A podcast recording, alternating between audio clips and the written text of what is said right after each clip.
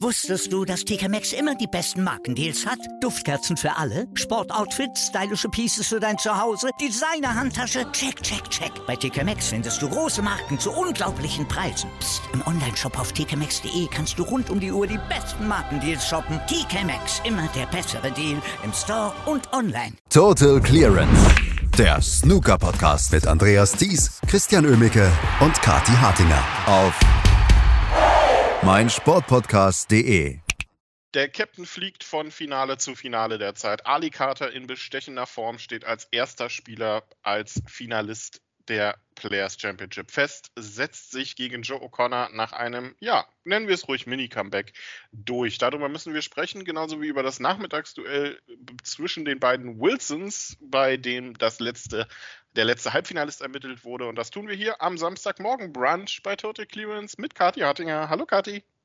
Guten Morgen, Christian, und auch einen wunderschönen guten Morgen an Joe O'Connor, der unser Finalist und eigentlich Sieger der Herzen ist dieser Woche. Der steht für mich auf jeden Fall fest. Und es war letztlich wieder mal so ein Match, was von einem Ball entschieden wurde. Und das ist so schade. Aber trotzdem hatte der Joe O'Connor jede Menge Spaß, hoffentlich, weil uns hat er jede Menge Spaß gemacht diese Woche das hat er definitiv ähm, nur die Krönung. Der Finaleinzug blieb ihm verwehrt ähm, von einem Ali Carter, der gestern zwischen Frust und Freude schwankte, muss man ganz klar so sagen. Ehrlicherweise hatte ich zu Beginn des Matches nicht das Gefühl, dass das eine knappe Angelegenheit eventuell werden könnte, weil irgendwie schien Ali Carter der etwas bessere Spieler zu sein. Und trotzdem hat es Joe O'Connor mit den beiden höheren Breaks geschafft, das Match zumindest offen zu halten bis zum 2 zu 2. Und nach dem Interval ist er dann sogar in Führung gegangen. Tja, und dann bin ich bei 4 zu 2 schlafen gegangen, Kati. Da habe ich wohl einen kleinen Fehler gemacht. Nee, Christian, da hast du eigentlich alles richtig gemacht, weil da hast du den Ball verpasst, von dem ich geträumt habe und zwar nicht gut, ne, und der mir jetzt noch direkt vor Augen ist. Das war diese rote, die, die Joe Connor dann liegen ließ, die letzte rote. Das war eine flache Angelegenheit aus, okay, nicht ein toller Winkel und so, aber auf die Mitteltasche und, und sie fiel nicht und sie fiel nicht, Christian, und 40 Minuten hat der Frame gedauert. Ja, aber die rote fiel nicht für Joe Connor. Und dann, ah, Alicata verkürzt auf 3 zu 4. Und dann, dann war das so ein Match, in das sich Alicata verbissen hat, so richtig. Ne? Dann kam der nächste Frame, weißt du, dann Alicata spielt eine 70, Joe Connor braucht also Snooker, holt dann die Foulpunkte. Na, der, der, schafft es auf dem Weg hier zur Respotted Black und ich habe sie schon gesehen vor mir, die Respotted Black. Aber dann klappt das mit Pink nicht. Dann klappt das mit Pink nicht und wir haben keine Respotted Black. Ich meine, dieses, dieses heroische Angehen hier gegen Alicate die Foulpunkte sich zu holen und das mit Erfolg das mit Erfolg und dann Ping zu verschießen. Ah, und das war aber schon irgendwie die Folge von dem Frame davor. Und dann kamen weitere solche Situationen, ein langer Einsteiger, der sonst, der in der ersten Matchhälfte geklappt hätte, der dann nicht mehr geklappt hat. Und dann wäre ich auch gerne ins Bett gegangen, Christian, weil dann hast du richtig gesehen, Ali Carter ist jetzt da, der ist jetzt drin in dem Match und das ist schon was, ich, ich muss jetzt kein Geheimnis draus machen, dass ich kein großer Ali Carter-Fan bin, aber er hat diese Art am Tisch, wenn er sich da so rein verbeißt in ein Match, wo er dann diese Ausstrahlung hat, von wegen, du kannst mich nicht schlagen und alle sehen das alle sehen das im, in der Arena, wenn man live dabei ist. Alle sehen das zu Hause vom Fernseher. Ja, Adi Carter wird dieses Match gewinnen. Das, da steht dann sein Name schon auf dem Tisch groß drauf. Und das hat er gestern wieder gezeigt. Das schaffen wenige Spieler. Und Adi, Adi Carter gehört dazu und hat dann letztlich verdient, ähm, verdient gewonnen. Aber so schade, ne, dass, ah, dass Joe Connor dann, dann nochmal eben so ein paar Bälle, die, die wirklich reingegangen wären, vorher nicht mehr geschafft hat und Alicata dann den Sack zugemacht hat. Ja, es, ähm, also gegen Ende ging Joe Connor dann auch so ein bisschen die Luft aus. Ne? Und vor allem, was ich aber auch interessant fand, ähm, die Frames 5 und 6, da hat man Ali Carter den Frust ja aber auch in jeder Phase angemerkt. Also allein sein Blick nach dem Flug von O'Connor im sechsten Frame, also wenn Blicke töten könnten, ähm, dann wäre Ali Carter, glaube ich, äh, inzwischen im Knast. Aber ich, also ich weiß nicht, ähm, er hat es geschafft, diesen Frust abzuschütteln. Das unterscheidet ihn dann vielleicht so ein bisschen von Spielern wie, wie Stephen Maguire. Ähm, Tom also Ford. Tom Ford, genau, die dann im Frust vielleicht eher noch schlechter werden. Alicata schien das gestern so ein bisschen umwandeln zu können. Und er kann sich natürlich derzeit auf seine Form verlassen. Ja, ganz klar. Mhm. Ich meine, das war auch ein schöner Moment, finde ich, für Joe O'Connor, wie er aus dem Flug dann den Frame gewonnen hat. Das hatte schon, das hatte schon Stil. Ich meine, du kannst nichts machen gegen den Flug und das war auch ein verdienter Flug, weil komm, der Snooker war bitter hart und er hat vier Versuche gebraucht, um da rauszukommen, aber er hat das eben geschafft und dann fällt halt mal rot. Na ja, gut, aber da musst du trotzdem noch was draus machen und das hat der Joe O'Connor mit Bravour gemacht in dem Frame. Und ja, Alicata war nicht begeistert und finde ich eine sehr gute Beobachtung. Ja, der hat es geschafft, sich da wieder rauszuziehen aus dieser Situation. Bestimmt mit den Erlebnissen der letzten Wochen im Rücken, aber sicher auch dadurch, also durch seine Art einfach. Also ich habe Alicante ja auch mal im, im Crucible spielen sehen aus zwei Metern Entfernung und das, also der hat wirklich eine, also eine Aggressivität in seiner Aura dann, wenn er sich so rein verbeißt in ein Match. Ähm, und äh, das ist sportlich extrem äh, äh, interessant anzusehen tatsächlich. Ähm, und das kann aber auch umschlagen in, in natürlich hier eine negative Reaktion und so, aber das hat er gestern eben bestens im Griff gehabt. Er hat es im Griff gehabt und ja, man muss dann es ihm auch zugutehalten. Der ist derzeit einer der Spieler, die absolut in Form sind. Ist jetzt auch die Nummer zwei in der Saisonrangliste tatsächlich. Das heißt, er wird auch bei der Tour Championship hundertprozentig dabei sein. Ähm, er wird wahrscheinlich auch fürs Crucible gesetzt sein. Auch da kann er sich inzwischen einen kleinen Haken dran machen. Also Ali Carter ist auf dem Weg zurück unter die Top-Spieler im Moment. Ja, das ist sehr interessant. Ähm, ich bin ganz ehrlich, Christian, mir war das lange nicht aufgefallen, weil Alicante ja doch irgendwie immer, ja, ein paar Matches schon gewinnt, aber dann halt auch wieder ausscheidet. So in den letzten Jahren war das so das Muster, oder? Du warst jetzt nicht überrascht, dass Alicante in der zweiten, dritten Runde stand, aber du warst dann auch nicht überrascht, dass Alicante irgendwie im Achtelfinale ausgeschieden ist oder sogar noch eins davor. Also das, das war so ein bisschen das Muster, was ich von Alicante kannte. Und als es darum ging, dass er so mit spielte gegen Robert Milkins um diesen riesen Bonus, ne, um die 150.000 Pfund. Da war ich auch, also ich war aus vielen Gründen in diesem Duell gegen, äh, für Robert Milkins, aber auch weil ich das Gefühl hatte, Robert Milkins hat auf der, auf der, auf der Tour besser performt und Ali Carter, das war doch eigentlich nur das German Masters. Ich hatte den so ein bisschen als Eintagesfliege in meinem persönlichen Radar, aber im Moment unterstreicht er das ja wirklich doppelt und dreifach, dass es eben keine Eintagesfliege war, die ihm jetzt in eine gute Position gebracht hatte für diesen Bonus. Nein, also er scheint im Moment wirklich als einer der Spieler unterwegs zu sein, die es zu schlagen gilt. Noch ein Wort zu Joe O'Connor. Ähm, fantastische Turnierwoche. Ähm, tolle Ergebnisse gefeiert gegen Mark Allen, gegen Luca Brissell, ein Wahnsinnsmatch gewonnen. Ähm, gestern eigentlich auch mit bis zum 4 zu 2 alles richtig gemacht oder zumindest ganz viel. Er ist einer der Spieler der Saison bisher und das ohne, dass er in der absoluten Top-Riege ist. Er wird wahrscheinlich die Tour Championship verpassen, wenn wir ehrlich sind. Und er wird fürs Crucible auch nicht gesetzt sein. Aber Joe O'Connor ist jemand, der diese Saison ähm, einen absolut richtigen Schritt in Richtung Durchbruch gemacht hat. Oh, absolut. Und der hat sich ja so lange angedeutet. Ne? Wie lange verfolgen wir den jetzt hier schon im Podcast? Und du vor allem, Christian, müssen wir auch mal sagen, warst hier ja. der, der Talent Scout ein bisschen von unserer Seite, was den Joe O'Connor betrifft. Ähm, und oft mussten wir halt auch sagen, ja, also er, er, er könnte es eigentlich besser aber es lief nicht so. Und jetzt läuft es im Moment und ich hoffe eben, er kann das super genießen und auch darauf aufbauen. Weil was wir bei ihm halt gesehen haben, ist dieses komplette Spiel. Ne? Das ist jetzt keiner, der bei dem diese Woche irgendwie 10 von 10 Einsteigern spektakulär in die Taschen fliegen und deswegen klappt das jetzt mal gut und nächste Woche ähm, scheitert er daran, dass er halt gegen Rod Lawler spielt und vergessen hat, was eine Safety ist. Ne? Sondern der, der bringt ja alles mit. Der hat eben, der hat eben die Snooker-Punkte, die Foul-Punkte geholt gegen Alicate, um sich noch eine Chance zu eröffnen auf dem Frame. Der hat auch die langen Einsteiger gelocht. Der hat die Breaks gebaut, ne, als, als er den Flug hatte. Also der ist sehr, sehr gut in der Chancenauswertung. Jetzt hat er wieder einen Ball das Spiel so ein bisschen kippen lassen. Da, da ist irgendwie keiner vorgefeit. Also ganz, ganz wenige. Ich glaube, da kann er noch dran arbeiten. Aber alles in allem super Typ.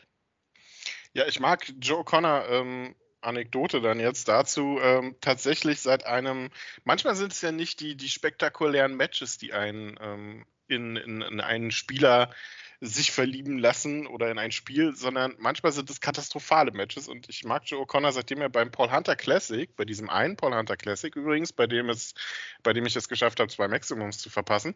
Ach, ähm, da. Genau, dort hat er ein Match gegen Lukas Kleckers gehabt und äh, Joe O'Connor war damals noch Amateur ähm, und hatte ein katastrophales Match gegen, äh, gegen Lukas. Ähm, beide haben grauenhaftes Snooker gespielt in diesem Match. O'Connor hat am Ende gewonnen und seitdem mag ich den Typen.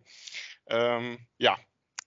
Es, äh, es ist manchmal, manchmal merkwürdig, wie, wie ein, äh, wie ein äh, das so verfolgt und inzwischen ist er einer, wirklich einer der besten aufstrebenden Stars auf der Tour. Und er ist in den Top 16 vielleicht in der nächsten Saison dann zu finden. Also wenn er so weitermacht nächste Saison, ganz ehrlich, kann er diesen Schritt durchaus gehen. Jetzt müssen wir aber natürlich auch über das andere Match noch reden gestern Nachmittag. Aber war da noch eins? Da war, ja, Kathi, da war noch, da war das letzte Viertelfinale. Ähm, wir sprechen ja hier über den ersten Finalisten bei Alicata. Dabei gab es gestern auch noch ein Viertelfinale zwischen Wilson und Wilson. Kyron Wilson gegen Gary Wilson. Und eigentlich können wir das relativ schnell abhaken, denn das haben auch die beiden gestern getan. Ja, da war nicht viel zu holen für Gary Wilson. Ja, Gott sei Dank, muss ich ganz ehrlich sagen, Christian. ich habe es ja gerade schon angedeutet. Ich finde das wahnsinnig kompliziert. Ja, gut, wahnsinnig kompliziert. gut, aber für Snooker-Verhältnisse finde ich das wahnsinnig kompliziert. Da ein Viertelfinale, hier schon ein Halbfinale am gleichen Tag, heute nur ein Match. Also, ich weiß nicht, ob das schon so das Gelbe vom Ei ist in diesem Format. Aber gut, sie machen es seit Jahren so und meistens interessieren sie sich nicht dafür, was ich von Turnierformaten halte. Ist wahrscheinlich auch besser so. Aber ja, jetzt war gestern noch dieses Viertelfinale sehr kompliziert positioniert, eben vor dem Halbfinale. Ähm, da finde ich es praktisch, dass beide Wilson heißen und dass es klar ausgegangen ist. Da kann man eigentlich nichts falsch machen. Karen Wilson hat sich sehr deutlich durchgesetzt gegen Gary Wilson. Da war noch nichts zu spüren von dem Druck, hier mal wieder einen prestigeträchtigen Titel anzustreben von Seiten von Karen Wilson und Gary Wilson. Hat halt gezeigt, warum er bei so einem Turnier dabei ist, zu Recht, aber auch warum er das nicht gewinnen wird. Hat eine Stunde 59 gespielt und ansonsten äh, nicht viel gezeigt, also Chancenauswertung katastrophal. Der dritte Frame hat ihn eigentlich schon rausgeworfen, ne, als es so knapp war und äh, Karen Wilson sich den noch geholt hatte. Karen mit einem Century Break dann noch am Schluss das bürgert sich so ein bisschen ein, oder Christian, ist der neue Trend.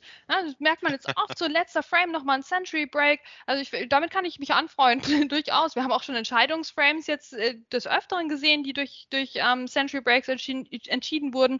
Jetzt Kyle Wilson gestern äh, war sehr weit entfernt von einem Entscheidungsframe, aber hat sich das trotzdem als Sahnehäubchen gegönnt. Also das fand ich eine nette Geste von ihm. Äh, Gary Wilson, ja, da, also da kann man echt jetzt nicht viel zu sagen ist schon kurios, ne? Man hat irgendwie vergessen, dass äh, Gary Wilson in dieser Saison äh, ein Turnier gewonnen hat. Seinen ersten Titel geholt hat. Hat man gar nicht mehr so richtig auf dem Schirm, ne? Scottish Open, ähm, weil er abseits von diesem Turnier eigentlich nicht so viel gerissen hat. Ja, und Christian, ich hatte, äh, wir erinnern uns an unseren Jahresrückblick, wo ich trotz des Turniersiegs quasi seine Karriere für beendet erklärt habe. Mal wieder übrigens, das trifft ihn nicht zum ersten Mal, aber bisher kann er gut damit leben. Na, der hat sich ja auch so beschwert, der hat sich ja rum, der hat, der hat sich ja hingemeckert zu seinem Titel durch seine echt nicht begnadeten Interviews. Also von daher, ja, der benimmt sich auch nicht wie einer, der ein Turnier gewonnen hat diese Saison, ganz ehrlich. Also da braucht man sich nicht wundern, Gary Wilson. Wenn man immer nur rumheult, wenn man gerade 6-1 gewonnen hat, da hat man man es auch mal verdient, dass man 1 zu 6 verliert. Gegen Joe O'Connor im Finale übrigens, um mal die Brücke noch zu schlagen. Joe ja. O'Connor den Titel weggenommen bei den Scottish Open. So, ähm, jetzt haben wir heute Abend, du hast es schon gesagt, nur ein Match. Ähm, Sean Murphy gegen Cameron Wilson im zweiten Halbfinale. Ali Carter kann sich das als Finalist schon mal ganz gemütlich angucken.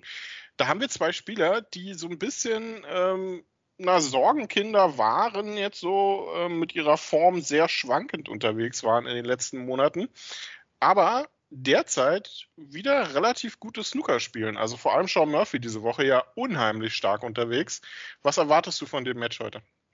Ja, jetzt wenn du schon so hypst, Christian, dann wird es wahrscheinlich, wird es wahrscheinlich wie das Viertelfinale zwischen Mark Allen und Robert Milkins und wird in die Geschichte der Snooker-Metaphern eingehen, ähm, weil keiner irgendwas trifft. Also ja, das erwarte ich mir jetzt eigentlich. Ähm, nein, im Prinzip sind das Leute, die super in Form sind, die sich jetzt die Breaks um die Ohren hauen können. Dann hat natürlich Kyle Wilson äh, Vorteile im taktischen Spiel, würde ich schon sagen. Sean Murphy hat sich da aber auch recht geduldig gezeigt in den letzten Wochen. Ich glaube, das Spannende in dieser Begegnung kommt daher, dass das zwei Spieler sind, die mit dem Finale nicht so viel, also die, die, mit, dem, die mit dem Halbfinale nicht so viel anfangen können. Die beide echt den Titel bräuchten. Weil ich meine, Sean Murphy, ja, der war jetzt gerade schon im Finale.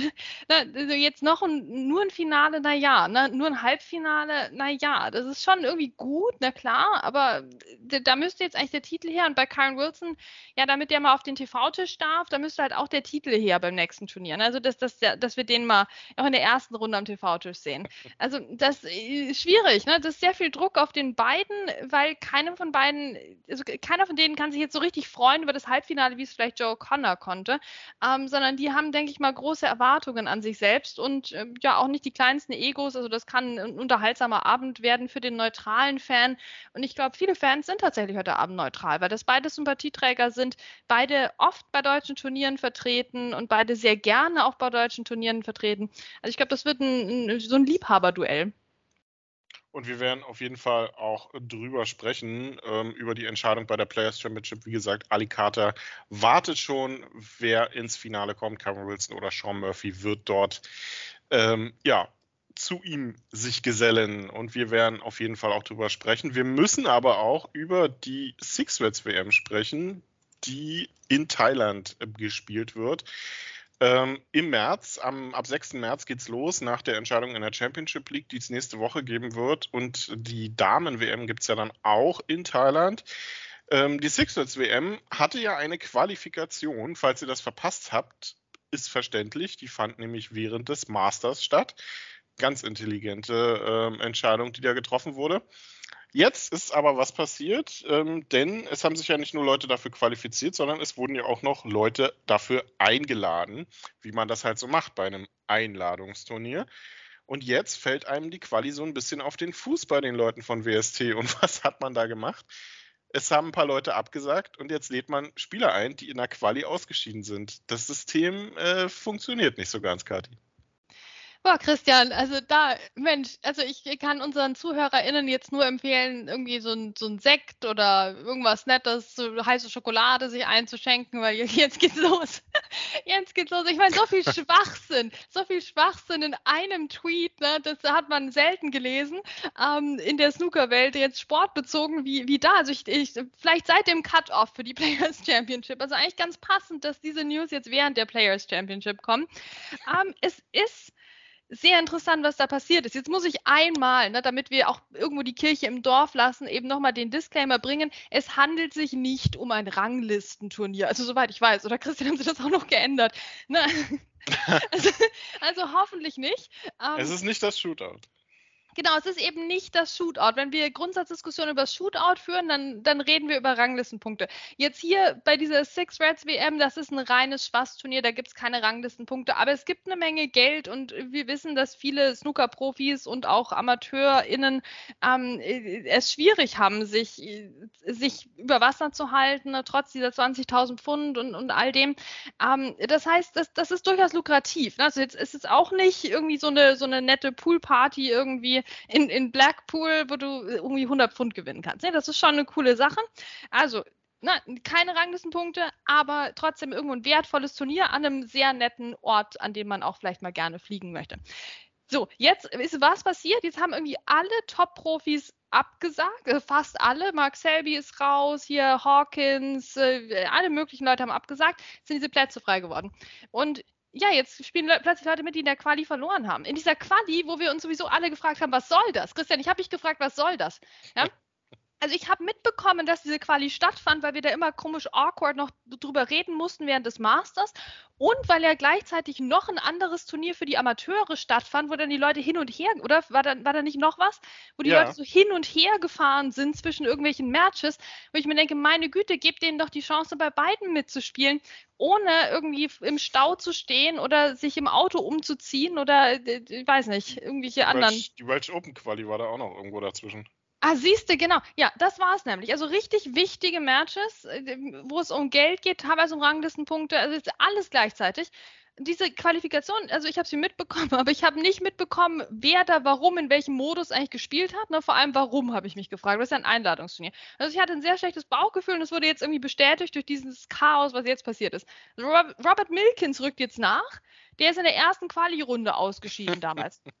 Ja, wir haben andere Spieler, Martin O'Donnell, die rücken jetzt nicht nach, der, der Super-Amateur der Saison irgendwie, nee, das, dafür hat es jetzt nicht gereicht. Also es ist, völlig, es ist mir völlig unklar, was die da veranstalten, Christian. Ja, es ist ein bisschen, äh, ein bisschen undurchsichtig. Da hat man nicht drüber nachgedacht, anscheinend, was passiert, wenn man absagt. Ähm, also, ja, es gibt keine Top-Ups jetzt irgendwie über die Q-School, ähm, was auch irgendwie logisch ist, weil man will ja möglichst für ein Einladungsturnier auch prestigeträchtige Spieler haben. Und ähm, jetzt führt man diese Qualifikation vollständig ad absurdum. Ähm, ist sehr unglücklich gelöst. Ja, wann ist eigentlich der Cutter für die Tour Championship? Vor oder nach der Six Reds WM zählt die dazu? Wollen wir ja. nicht drüber reden? Gott, ja, es ist wirklich, es ist wirklich ein Chaos. Ich meine, stell dir mal vor, also da, den Punkt haben jetzt auch Leute auf Twitter gebracht, berechtigterweise, stell dir mal vor, du hast jemanden in der Quali geschlagen für die Six Reds WM, du stehst dann da in Thailand mit deiner Kokosnuss in der Hand, verstehst du, mit deinem Strohhalm drin im Hotel, dann läuft der Typ da plötzlich an dir vorbei, dann stellst du fest, ich spiele gegen den. Und dann verlierst du am Ende gegen jemanden, den du in der Quali schon geschlagen hattest. Also das wird alles so eine richtige Gaudi bei diesem Turnier. Oh Mann, also wir werden auf jeden Fall äh, dann zu gegebener Zeit, nämlich übernächste Woche, wenn es äh, dann in Thailand losgeht, auch drüber sprechen. Ähm, wollen wir noch kurz über die, über die äh, Damen-WM äh, reden?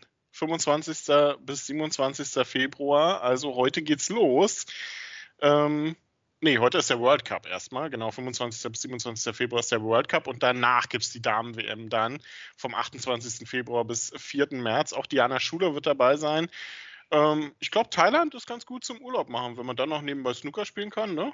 Ist doch eigentlich ganz nett. Ja, vor allem scheint das da noch bestens zu funktionieren, was die Qualifikation angeht und überhaupt das Turnier. Also das wird ein wesentlich besser organisiertes Turnier in Thailand werden und halt irgendwo auch ein sehr, sehr wichtiges. Na klar, ich meine, die, die Damen-WM, das ist ja jetzt ein Turnier, was, ein, was einen hohen Stellenwert auch hat. Ähm, und ich hoffe, dass auch die Berichterstattung angemessen sein wird. Ich glaube, wir werden unser Bestes tun. Die Zeitverschiebung macht es nicht immer ganz einfach. Aber ja, natürlich heißt es auch Daumen drücken für Diana Schuler. Jetzt ist erstmal dieser World Cup hier. Das ist so ein bisschen, ne, wir, wir haben wieder verschiedene Leute aus, aus verschiedenen Ländern, die gegeneinander antreten. Ähm, also da gibt es, äh, denke ich mal, diverse Teams aus England zum Beispiel. Ähm, und das wird ein, ein interessantes Duell, finde ich ein charmantes Format. Und ich finde es gut, dass man quasi am gleichen Austragungsort jetzt nochmal ein Turnier davor buttern kann. Und das ist natürlich alles dieser unermüdlichen Arbeit von, von Mert und Diana und ein paar anderen noch äh, geschuldet. Das ist schon Wahnsinn, was, was Frauen Snooker immer wieder versucht auf die Beine zu stellen, jetzt auch nach der Corona- Corona-Zeit, wo es ja auch ehrlicherweise äh, schon so war, dass, dass äh, das Profi-Snooker priorisiert wurde seitens des Weltverbandes und da jetzt eine größere Lücke, Lücke im Frauenkalender sich aufgetan hatte. Und ja, jetzt, ist, jetzt sind wir in Thailand, jetzt ist, jetzt ist super und da gibt es äh, hoffentlich tolles Snooker auch zu sehen, ähm, dass wir, ja, dass wir einfach dann noch mehr Begeisterung entfachen können für, für diese Seite des Snookersports. Absolut. Und es geht ja auch nicht um wenig, nicht um den Damen-WM-Titel, sondern um ähm, eine Tourkarte und wahrscheinlich hoffentlich auch wieder um einen Platz beim Champion of Champions. Auch das war ja durchaus in der Vergangenheit nicht immer so. Werden wir sehen, was dabei rauskommt. Und wir werden natürlich drüber sprechen, genauso wie über die Entscheidung bei der Players Championship an diesem Wochenende. Also bleibt dran bei Total Clearance auf meinsportpodcast.de. Wusstest du, dass TK Maxx immer die besten Markendeals hat? Duftkerzen für alle, Sportoutfits, stylische Pieces für dein Zuhause, Designer-Handtasche, check, check, check. Bei TK Maxx findest du große Marken zu unglaublichen Preisen. Psst. im Onlineshop auf tkmaxx.de kannst du rund um die Uhr die besten Markendeals shoppen. TK Maxx, immer der bessere Deal im Store und online. Was zum Teufel, du Bastard? Du bist tot, du kleiner Hundeficker.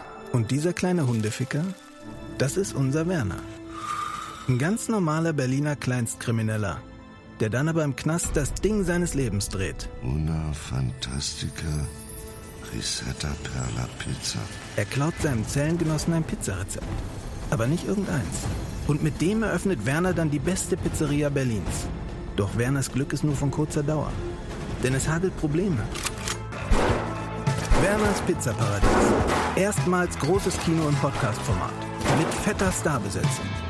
Alina But, Kida Ramadan, Edin Hasanovic, Oliver Koritke, Ralf Richter, Ben Becker, Winfried Glatzeder, Anna Schmidt und viele mehr.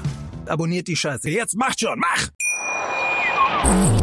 Total Clearance. Der Snooker-Podcast mit Andreas Thies und Christian Ömicke auf meinsportpodcast.de.